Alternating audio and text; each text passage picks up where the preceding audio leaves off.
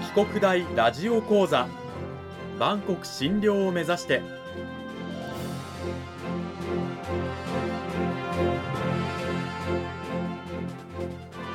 番組タイトルにあるバンコク診療とは世界の架け橋を意味する言葉です。この番組はアジアの十字路に位置するここ沖縄にある沖縄国際大学で日々どのような研究や教育が行われているのかを発信していく番組です。案内人はラジオ沖縄アナウンサー小橋川響が務めます。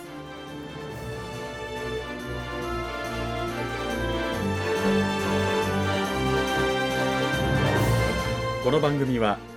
沖縄国際大学の提供でお送りします。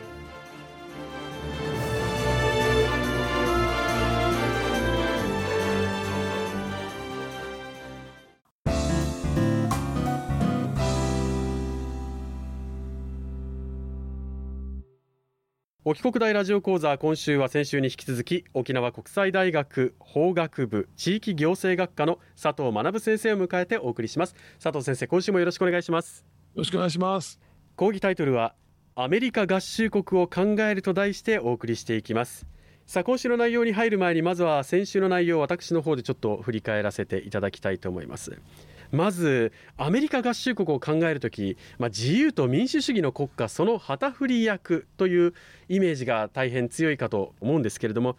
ただ2020年のアメリカ大統領選挙、まあ、トランプさんとバイデンさんのね一騎打ちとなったこの選挙なんですけれども敗れたトランプ、えー、当時は大統領が、まあ、自分の敗北を認めないという、まあ、選挙のルールを守らないという結果になったんですね。今でもその選挙結果について自分が負けたのは不正があったからだということで言っているこのトランプさんの主張というものをアメリカの、まあ、一定の割合で信じている人たちがいる。まあ、この辺りでちょっとこのアメリカ社会というものに今すごく暗雲が民主主義に暗雲が漂ってきているんじゃないかという話の中で、まあ、じゃあ合衆国憲法と人権の話に参りましょうということです。まあ、銃乱射事件が多発した、まあ、今年の、ね、アメリカではあるんですけれどもその中で乱射事件が起きるために出てくるのが銃規制の話なんですがただアメリカ合衆国憲法では修正第2条でですね武装する権利というものを保障しているんですけれどもこれに関して最高裁がこの武装の権利を個人が武装する権利であるというふうに判決を出したことが理由となって現在個人の住所時の規制というものが進まないというですね現状もあります。また今年6月には連邦最高裁判所が女性が人工妊娠中絶をする権利はないという判決これ1973年の判決を覆す、えー、判決だったんですがこうなってくると、まあ、個人の人権を規制するような判例も今後出てくるのではないかという不安があるという話もありました。でさらにアメリカといえばですねさまざまなまあ人種問題人権問題もありますけれどもネイティブアメリカンやアフリカ系アメリカ人いわゆる黒人の問題もありまして。でネイティブアメリカンに関してはですね下院の議席を決める人口調査においてこれ調査の人口の感情にネイティブアメリカン入らないということでこれはあの合衆国憲法のですね文言にいまだにそれが残っているということ。それからいわゆる黒人に対する警官の銃の引き金が軽いという問題これ統計的に数字として出てるんですけれどもそれに関して、まあ、新型コロナの前はブラック・ライブスマターというですね、え、運動が起こったの皆さん覚えてらっしゃるかと思いますけれども自分たちが、ま、そういうふうに主張して権利を獲得していく。というですね運動が1960年代の公民権運動を彷彿とさせますけれどもそれこそがアメリカの戦って権利を勝ち取っていくっていうね希望と光であるというお話を先週していただきました。さあそれを踏まえた上で佐藤先生今週はどういったお話を聞かせていただけるんでしょうか？えっと、今日は、えー、アメリカ合衆国が第二次世界大戦の後で世界の警察官を自ら任じてたんですけどもでその役割をもうアメリカはそこから手を引きたいというような状況になっているでそれが何でなのかとでそういう世界はこの後私たちにとって何を意味するのか、えー、アメリカが今そこをどう考えているのかの話をしようと思います。第二次世界大戦の後でアメリカだけがあの主要国で無傷で国土が戦場にならなくて工業力をそのまま温存してそれで第二次世界大戦の後アメリカはものすごく強い経済的な地位を占めることができたわけです。で最大のライバルになったソ連も第二次世界大戦の打撃からの回復ものすごくかかったで日本やドイツというその旧敵はもう完全にやられてアメリカのまあ一番身近な近い同盟国になると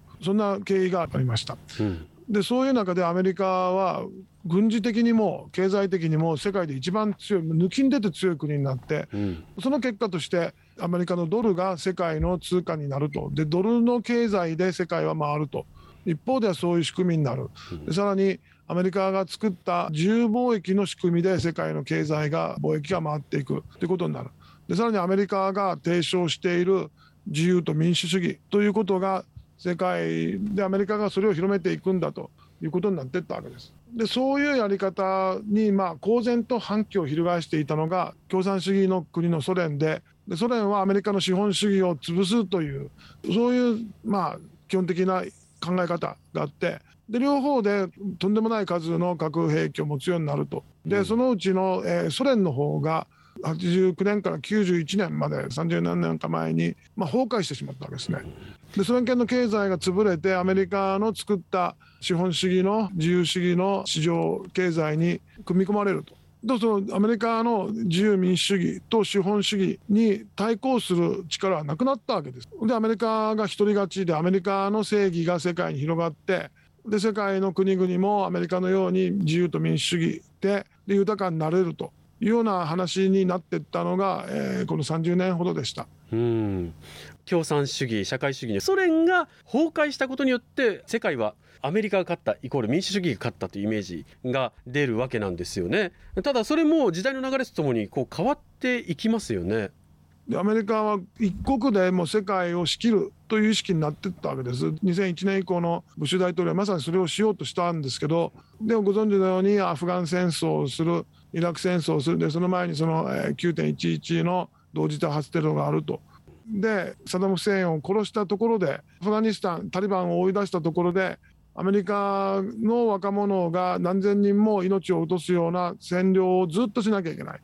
でこれらの国は言うこと聞かない。でアメリカとしてはもう嫌になったわけですね。なんでアフガニスタンとかイラクとかそういう縁遠い国の国づくりのために自分の国の若者がこんなに死ななきゃいけないのか。でまたそういうところに何十万人もの兵隊を置いとくためにものすごい金使ってしまったと。でその金っていうのはアメリカ国内の貧しい人たち恵まれない人たちの環境を良くすることに使うべきではないのかというような厭戦気分要するに戦争嫌であると兵隊を送るの嫌であるって気持ちがうんと高まっていってそういう雰囲気を背景にトランプ大統領が選ばれたっていうのはもうアメリカは世界の警察官はしないとアメリカファーストであると。でトランプ大統領は新しい戦争を始めなかったわけです。それは彼を支持した人たちがアメリカの若者を軍隊として陸軍として外に送るのは嫌だから。そういう人たちの支持を受けてるからトランプ大統領はそういうことをしなかった、うん、で貿易も自分のところがいいようにするというような国にトランプ大統領がしたって言うんですけどまあこれはトランプ大統領一人がやったわけでは全然なくてそういう動きがあったからですね。はい、うん、なるほど。ただ自国第一主義とか沿線気分の拡大なんですけどこの辺りやっぱりこの中国の台頭なんかもすごく大きかったと思うんですがこれはいかがなんでしょうか、ね、中国の今の、えー、経済成長が始まったのは1992年。そこから中国が積極的な外国の資本の呼び入れをしてで世界の工場となっていくと。で人口が多かったのでその頃のその若い人たちが多かったのでで安い労働力でで、まあ、教育程度は高いとで世界中の会社が中国に工場を作ってでどんどんどんどん中国の経済成長が続いてで知らんうちにももう中国が規模でアメリカ経済をもう数年で抜くというところまで来ちゃったと。でアメリカはそこも危機感を持っているしでさらにその特にアジアにおいては中国の軍事力が非常に大きくなったと。うん、でさらに中国は独裁政権のままで豊かになっても民主化しないでこれはアメリカにとって困ったことであるのは世界の国に対して自由と民主主義にすればアメリカのように豊かになれますよっていうパッケージを売ってたわけです。うん、でこれも独裁制でも豊かになれますよって中国がそういうパッケージで売っていてと世界のその、えー、独裁制の国々はこっちの方がいいわけです。アメリカは自分の経済力がある時に世界中にその援助を出してで自分の味方につけるをやったわけです、うん、今も中国がものすごい金使って影響権を拡大することをやっていて内向きになってしまったアメリカはそれを始めようとしているわけなんだけど、うん、なかなかそう金が出せないというような状況かと今は思います。うん、そしてまたあのアメリカは今ね世界対ロシアという構図を作りたいというふうに思っていろいろ動いてるんですけどこれもうまくいってませんよね。まあアメリカ合衆国がこれまで本当に世界中で一貫して人権や民主主義を守ってきたかというとそうではなくて都合のいいところではずっと独裁政権を支援してきたし人権抑圧の政権を支持してで人権を拡張する側を弾圧するそんな政権を支持していたわけです。だから特にアフリカの国からすると自分たちの独立運動とかあるいは南アフリカのアパルトヘイト反対運動に支援してたのは当時のソ連今のロシアでアメリカはそれを弾圧する側だったから説得力ないわけです。これまでの行動でアメリカが信頼を失っちゃってる部分は非常に大きいと思います。まあでもそんな中でもやっぱり第一種で話したブラック・ライブスマターアメリカのね自分たちの権利を自分たちで勝ち取るという人たちの存在これもすごくアメリカの力強さや希望なんかだと思うんですがこの辺りいかがでしょうか？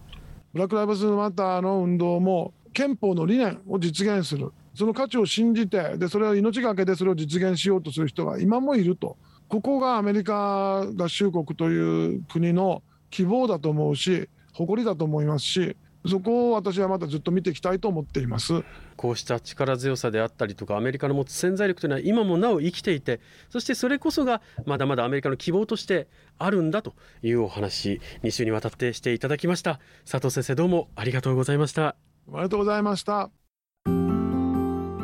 あの先生のねあの所属する法学部にはあの卒論がないとは思うんですがどういった研究を学生たちはしてるんでしょうか？はい、私たちの学部は、えー、卒論はないんですけども専門演習ゼミが必修です。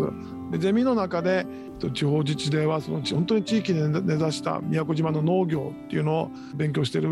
学生たちもいるし一昨年卒業した学生は宜野田村の漁業っていうのを調べてこの卒業生は卒業した後自分で宜野田村でいちご農家になっちゃったっていう。第一次産業やんなきゃいけないっつってなったというそういう子もいます。卒論ほどに厳しい要求はないんですけど、まあ、自分で勉強したいことを選んででそれを調べて報告書を作るというのを私のゼミではやっています。はい。先生の専門がアメリカの政治や日米関係そして地方自治ということでね学生たちも幅広いテーマで研究ができるということですからぜひぜひ興味がある方は沖国大の佐藤学先生の研究室のドア叩いてみてください。2週にわたって佐藤先生どうもありがとうございました。ありがとうございました